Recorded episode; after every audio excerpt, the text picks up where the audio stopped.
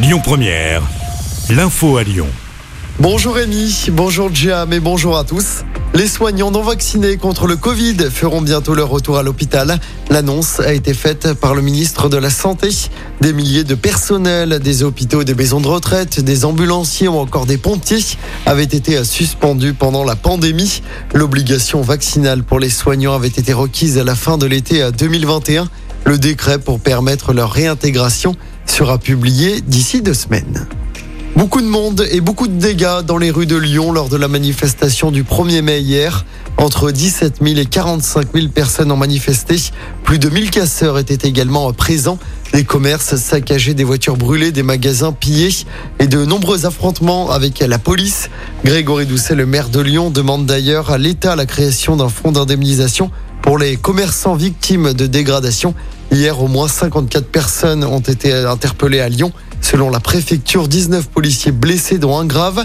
L'agent touché à la jambe a dû être hospitalisé. Six manifestants ont également été blessés. En France, 780 000 personnes ont manifesté hier selon le ministère de l'Intérieur.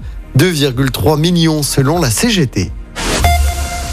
Dans l'actualité locale, on en sait plus sur l'accident mortel sur la M7 à Lyon. C'était dans la nuit de dimanche à hier. Un automobiliste âgé d'une trentaine d'années avait perdu le contrôle de son véhicule. Ça s'était passé vers 3h30 du matin sur la M7 dans le sens Marseille-Paris. C'était à hauteur des trémies de l'échangeur de Perrache. Selon le progrès, l'automobiliste était poursuivi par la police après avoir refusé un contrôle près de Confluence. Deux enquêtes sont en cours. L'ancien joueur de l'OL, Tony Vérel, de retour devant la justice.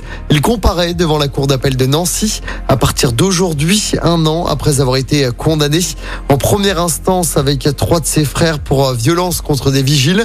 Ça s'était passé en octobre 2011. Tony Vérel et ses frères sont accusés d'avoir ouvert le feu sur le parking d'une boîte de nuit en Meurthe-et-Moselle. En première instance, Tony Vérel avait été condamné à 5 ans de prison, dont deux avec sursis. Et puis soyez prévoyants, le T3, le T7 et le Rhône Express ne circuleront plus après 21h ce soir. Même chose demain et jeudi. C'est à cause de travaux de maintenance. Le détail des perturbations est à retrouver sur notre site et notre application.